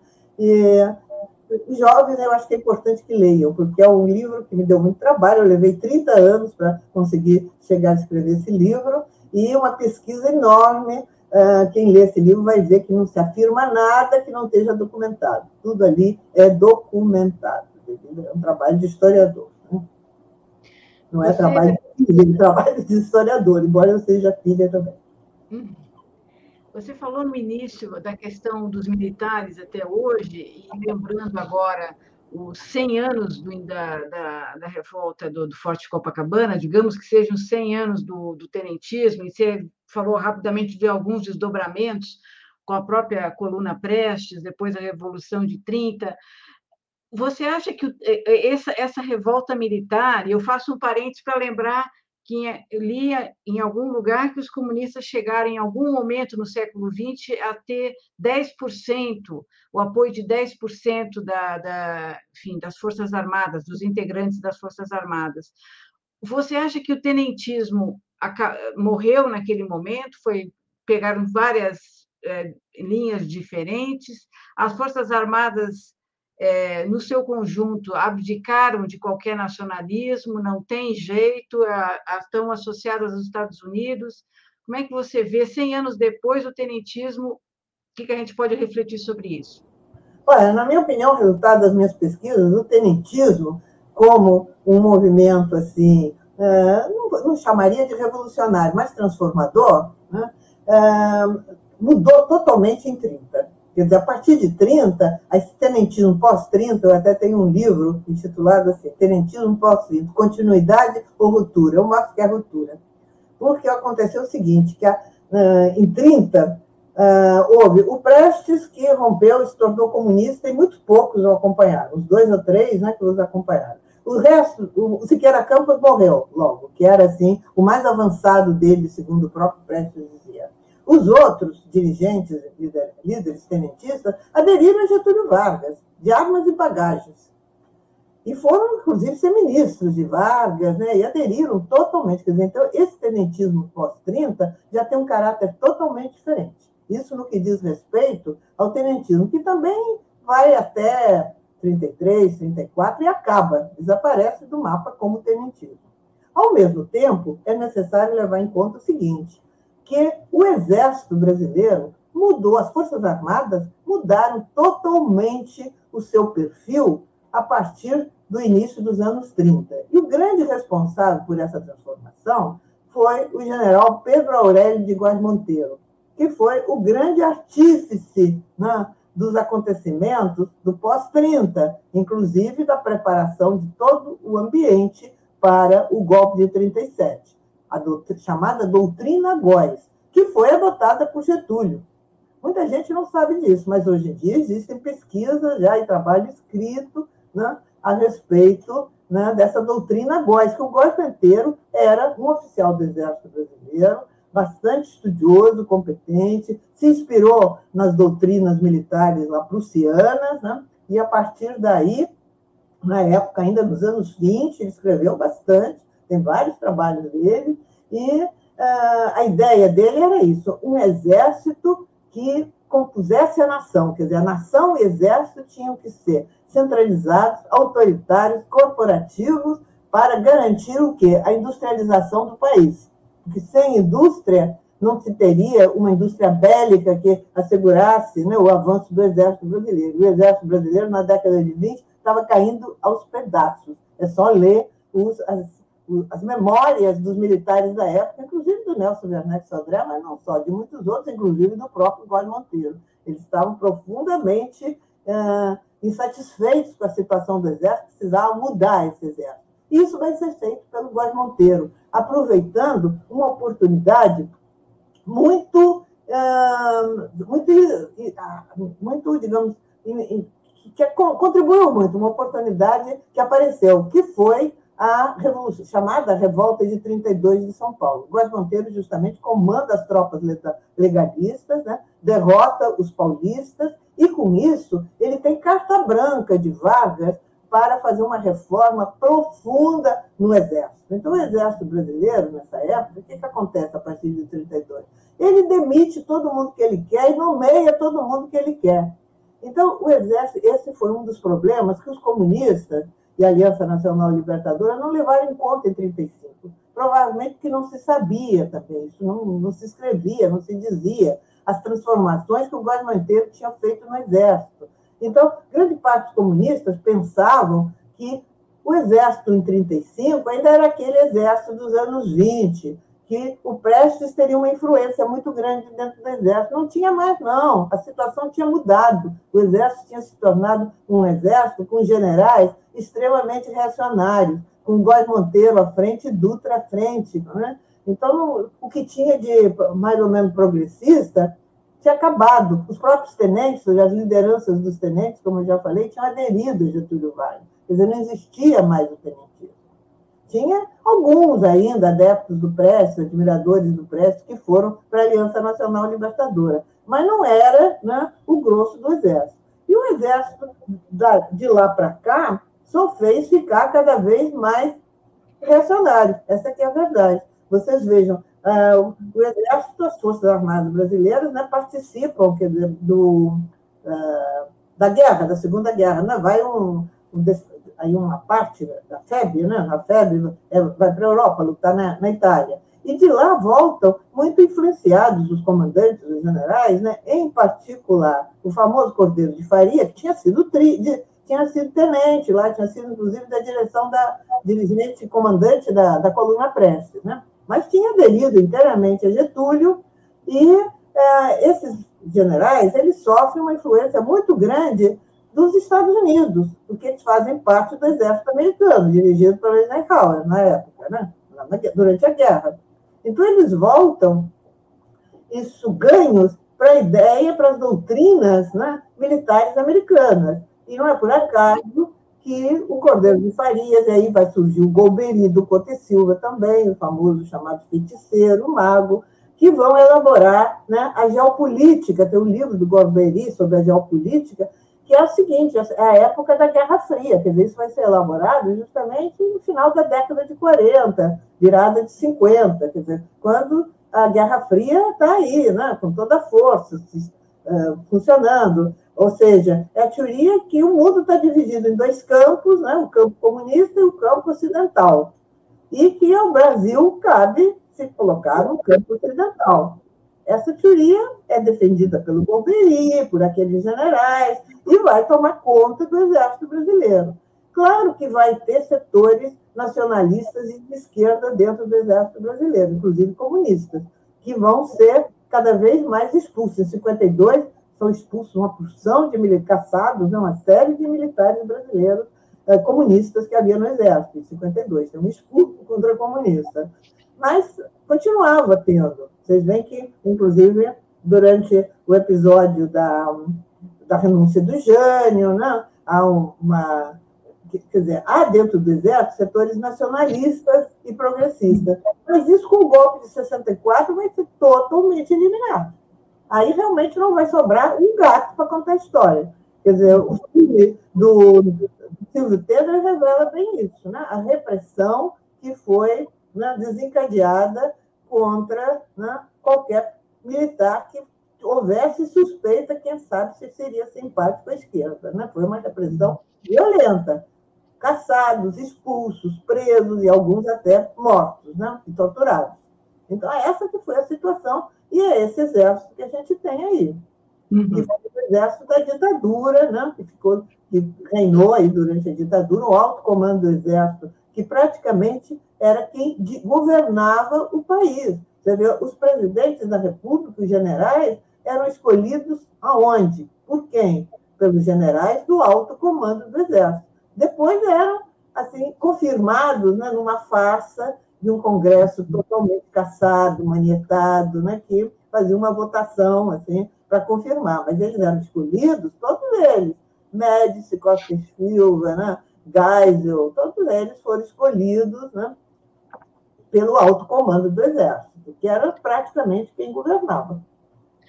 Anitta, muitos que analisam a história política brasileira é, indicam aquele movimento do Prestes em apoio a Getúlio Vargas é, nos anos, no ano 50 como um, um, lance de generosidade, de entendimento político sem paralelo na história. Como é que se avalia aquele, aquele gesto do Getúlio que tem tanta repercussão? Do Prestes. Desculpe, do, do Prestes em relação ao Getúlio naquele momento.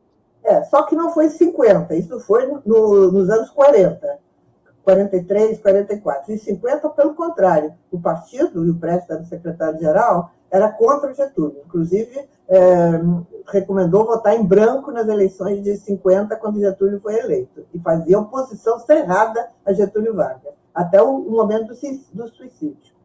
Uh, o apoio do Prestes e do Partido Comunista, que estava clandestino, foi, ele estava preso ainda, o Prestes estava preso, foi aí 43, 44, nesse período, quando Getúlio justamente mudou a sua, já, a sua política. Se antes ele tinha tendência a apoiar os países do eixo, né?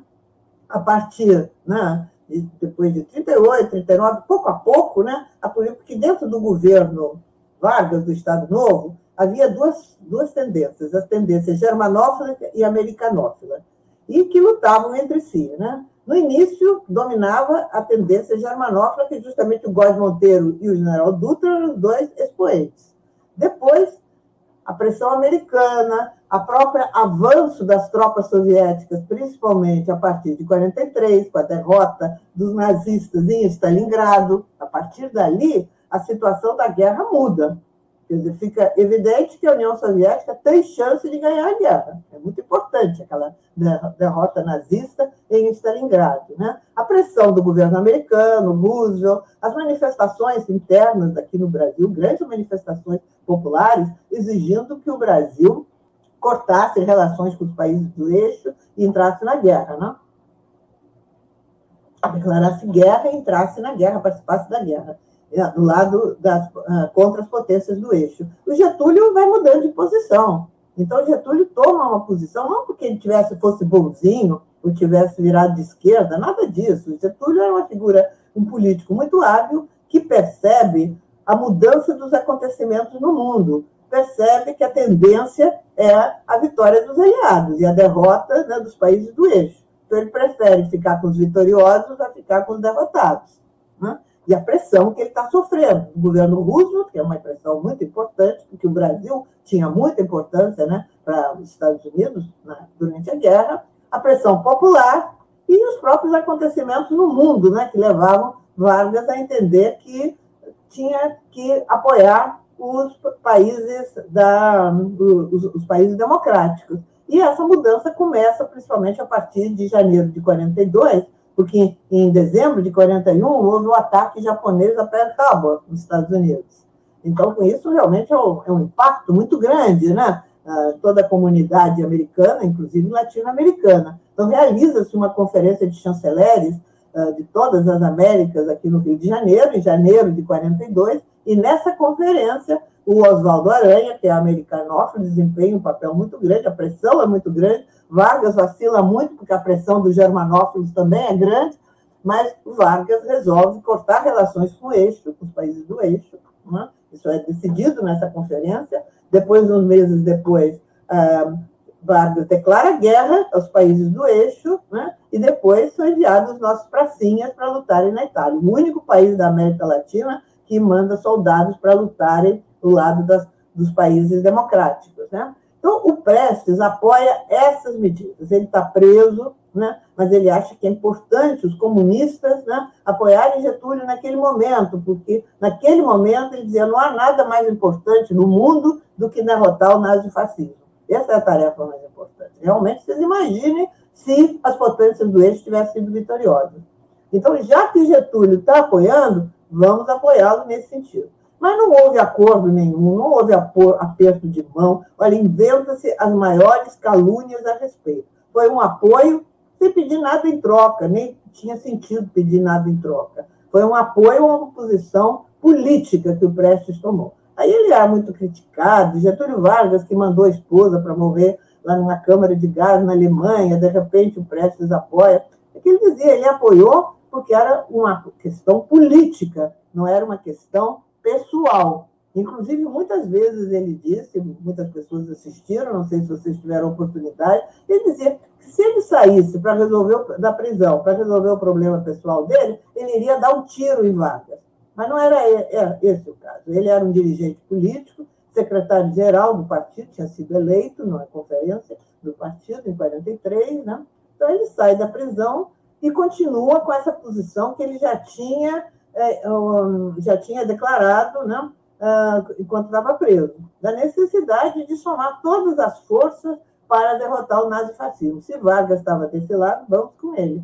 E muitos ah, jovens comunistas, na época, se alistaram nas fileiras da FEB e lutaram na Itália. Muitos comunistas foram. Então, foi importante esse apoio, os comunistas se somaram à luta ao lado dos países eh, democráticos, ao lado da União Soviética, né, para vencer na guerra. A história é essa. Falando da trajetória do Prestes nesses momentos, eu queria, queria que a senhora falasse um pouco do Prestes pai, o Prestes família, das suas lembranças dele. Olha, eu na infância uh, não tive praticamente oportunidade de conviver com ele, só a partir dos nove anos, quando ele saiu da prisão e eu vim do México, né? Que eu estava no México com a minha avó e a minha tia, minha avó já tinha morrido. Aí nós, em 45, né, com a, com a anistia, viemos para o Brasil. Mas nos correspondíamos o tempo todo. Quer dizer, mesmo eu bem pequena ainda, ele escrevia, a minha avó e a minha tia liam as cartas para mim. Então, eu, elas tiveram muita preocupação, né? foram elas que me criaram, a minha avó e a minha tia, e de é, me ensinar, de eu saber quem era meu pai e quem era minha, minha mãe, e até me orgulhar muito deles. E logo que eu com sete anos, afinal, aprendi a ler e escrever, a primeira coisa que eu fiz foi escrever uma carta para o pai aqui que estava na prisão. Né? E aí passamos já a nos corresponder diretamente, sem precisar de intermediários. E ele, quando eu cheguei, ele era um pai, assim, maravilhado, porque estava conhecendo a filha naquela hora, naquela, né, naquela ocasião, já com quase nove anos, filho da Olga, que era a grande paixão da vida dele, né? Então, realmente, ele era muito ocupado, porque, além de ser secretário-geral do partido, se elegeu senador, né? Eh, então, tinha muito trabalho, era muito requisitado, mas sempre que ele podia, ele vinha, me dava atenção, brincava comigo, levava para passear, enfim, eu ia muito para os atos do partido, que era uma oportunidade de estar com ele, né? comícios e tal, eu participava aí com nove, dez anos, né? mas foi assim uma convivência curta, porque logo no final de 47, ele vai para a clandestinidade de novo, né? Guerra Fria, a repressão era muito grande, partido proibido, foram caçados os mandatos dos comunistas, né? E ordem de prisão preventiva, ele vai para a clandestinidade. Aí ficamos nos correspondendo. Depois eu fui enviada para a União Soviética, porque havia ameaças aqui, fui estudar lá, fiz todo o ginásio na União Soviética, na escola da União Soviética. Mas sempre nos relacionando por correspondência. Só a partir de 58, quando aí eu voltei da União Soviética, e ele, a partir de uma, uma abertura que houve, né, já no governo Juscelino Kubitschek, sai da clandestinidade, os dirigentes comunistas né, voltam para a vida legal, aí que eu passei a conviver com ele. Então, a partir de 58 até a morte dele, em 90, né, aí tivemos uma convivência muito grande, ou pessoalmente, ou por carta, né, enfim, o tempo todo uh, eu me tornei até, depois de um certo período, assim, uma espécie de assessora dele, né, no, no partido, enfim, no exílio, né, Comitê Central, enfim, uh, trabalhei muito com ele, assim, nesse período final da vida dele, né, então tinha, tinha um, nesse período todo, a partir de 58, houve um convívio bastante grande, mas aí já na idade adulta, né, como criança, oportunidades foram um pouco. Mas eu sempre fui muito informada a respeito da vida dele, a respeito, me contavam episódios né, da vida dele. Então, para mim, não, não, foi novidade conhecê-lo. Né? Claro que sempre tem um aspecto assim, humano, né, de você conhecer o pai, mas eu sabia bastante coisa a respeito dele. É muito legal, Anitta. A, gente já até passou do horário combinado, poderíamos ficar aqui horas e horas. Eu quero, eu quero desde já uh, a gente voltar a combinar uma nova conversa para o tá, ano. Mas, mas, a, mas, a, mas a gente ainda tem perguntas aqui para explorar um pouquinho mais aí a sua, tá bom, a sua visão. É, a, a, a senhora falou uh, um pouco antes, quando a gente estava falando mais das, das, questões políticas, de como uh, ainda se usa hoje uh, o fantasma do comunismo, espectro. o espectro do comunismo, né? o espectro ronda a Europa, o espectro continua rondando o planeta, ronda aqui o, o Brasil. Uh, usa isso para assustar as pessoas. Por que o comunismo assusta? O que assusta no comunismo? Eu acho que a sua, primeiro é muito deturpado, né? É muito deturpado. Hoje em dia já não se diz isso, mas durante muitos anos, depois da vitória da Revolução Russa, mas olha, na década de 50 ainda se dizia isso, que comunista na União Soviética comia criança na brasa, criancinha na brasa, que as mulheres eram coletivas, que isso, as freiras eram estrupadas, e havia as maiores barbaridades se falava a respeito né, dos comunistas, né, para assustar as pessoas, justamente porque o, os comunistas, né, os partidos comunistas, a ideologia comunista, né, é uma ideologia de transformação social e de conquista de uma sociedade melhor para todo mundo. Né? Então, precisa assustar as pessoas para as pessoas não seguirem né, essa, é, essa ideologia, essas ideias que são perigosas para as classes dominantes, para a burguesia. Né? Então, a burguesia usa desses métodos, né,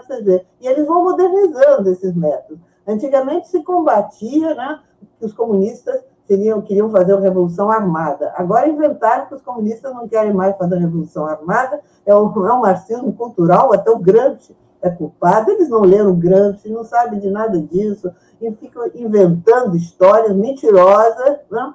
mas que as pessoas desavisadas acreditam. Né? Então, hoje em dia, os comunistas não querem mais usar a violência revolucionária, mas penetram pela cultura, pela educação, fazem a cabeça das pessoas. Vocês vejam que não é por acaso que o governo atual tem uma, uma política né, de é, acabar com a educação e com a cultura, fazendo tudo para destruir né, o que existe de educação e cultura no Brasil. Né? É um esforço assim, digamos, constante nesse sentido. Né? Os ministros que são nomeados, as medidas que são tomadas, exatamente por, por isso, porque eles estão combatendo o chamado marxismo cultural, ou seja, o medo que eles têm das ideias. Eles querem acabar com a liberdade de cátedra dos professores, que foi uma conquista importante. Porque então os professores são acusados que estão isso, é, levando ideias comunistas. Hoje em dia não são nem é, ideias de gênero, ideias, uma, uma série de ideias aí que são consideradas perigosas né, e desviam os jovens do bom caminho. Então, esse espectro é necessário por causa disso, para garantir os próprios interesses né, da burguesia né, que se sente ameaçada pelas ideias revolucionárias. Essa aqui é a verdade. Legal, legal, Anitta. A gente queria agradecer muito essa participação empolgante, emocionante aqui. Uh, já fica aí, vamos pensar em né, futuras. É, fazer uma né, nova. Fazer uma, futuras conversas aí para a gente uh, abordar, talvez até esses temas, novos temas. Queria agradecer também a grande assembleia que se formou aqui para ouvir a senhora, os caras fazendo perguntas, muitas delas eu procurei trazer, mas também fazendo comentários, havendo um debate aqui nessa Assembleia dos Comentários. E queria, nesses momentos de agradecimento, convidar a todos, o pessoal que está aqui acompanhando, a senhora mesmo, para a gente se juntar num outro agradecimento, nesse momento que o mundo vive, que o Brasil vive, a gente mandar um grande uh, muito obrigado, um grande agradecimento a todas as profissionais, aos profissionais da área de saúde, em todos os seus níveis, que atuam aí na linha de frente do combate à Covid. Todos eles, nos seus mais diversos papéis, colocam suas vidas em risco para defender as nossas e, ainda por cima, recebem esses ataques cotidianos, covardes, criminosos, que, é promovido, que são promovidos pelo governo federal, por Jair Bolsonaro. Então, a todos eles, o nosso muito obrigado. Lembro a todos que essa entrevista fica disponível em todos os canais Tutameia. Busque por Tutameia TV e você nos encontra nas várias plataformas de podcast, no Twitter, no Facebook, no YouTube. Não deixe de no YouTube se inscrever em nosso canal, divulgar o canal para que essas ideias, essas reflexões que trazemos aqui dos nossos entrevistados cheguem o mais longe possível. Então, se inscreva no canal, clique na sinetinha para receber avisos, avisos de novos vídeos e visite o site Tutameia, que é um todo o nosso trabalho, né? a gente publica reportagens sobre essas entrevistas e sobre a situação do país e do mundo. O endereço do site Tutameia é tutameia.jor.br. E agora, antes do boa noite, do tchauzinho, a gente quer devolver a palavra para a Anitta, para que dessa vez, sem perguntas, então, mande a sua mensagem, fale aqui ao esse povo que está aqui a, acompanhando a gente, está ouvindo, acompanhando essa entrevista e que vai seguir conosco também pela internet afora. Anitta, muito obrigado, a palavra é sua. Tá bom, eu que agradeço né, a oportunidade, eu acho que é uma oportunidade muito importante, né? E vocês fazem um trabalho, sem dúvida, é, elogiável, né? um trabalho de esclarecimento né? de setores aí, imagino que tem muito jovem assistindo, né? mas, enfim, de esclarecimento de pessoas, de brasileiros, né? que estão precisando disso, de esclarecimento. Eu, meu trabalho é nesse sentido, né? como historiadora, como pesquisadora e como comunista, né? Procuro justamente levar as ideias né? de transformação social, da necessidade de se organizar, de organizar os trabalhadores, organizar os estudantes, organizar os intelectuais né? na luta pelo socialismo e, nesse sentido, encontrar formas de avançar nessa direção. E, uh, hoje em dia, através desses canais né, uh, alternativos na internet, né, pode-se fazer um trabalho que é importante, por isso eu me congratulo aqui com vocês, né, por estarem realizando essa, essa tarefa, como tem várias outras pessoas assim também de esquerda que estão tentando, estão fazendo isso, né, e no que eu puder colaborar, sempre farei com muito prazer. Então, agradeço mais uma vez, desejo aí que continuem com muito sucesso nesse trabalho importante. Uma boa noite. Muito obrigada. Legal. Muito, muito obrigada. obrigada. Boa noite. Boa noite, pessoal. Tchau. Tchau. tchau. tchau.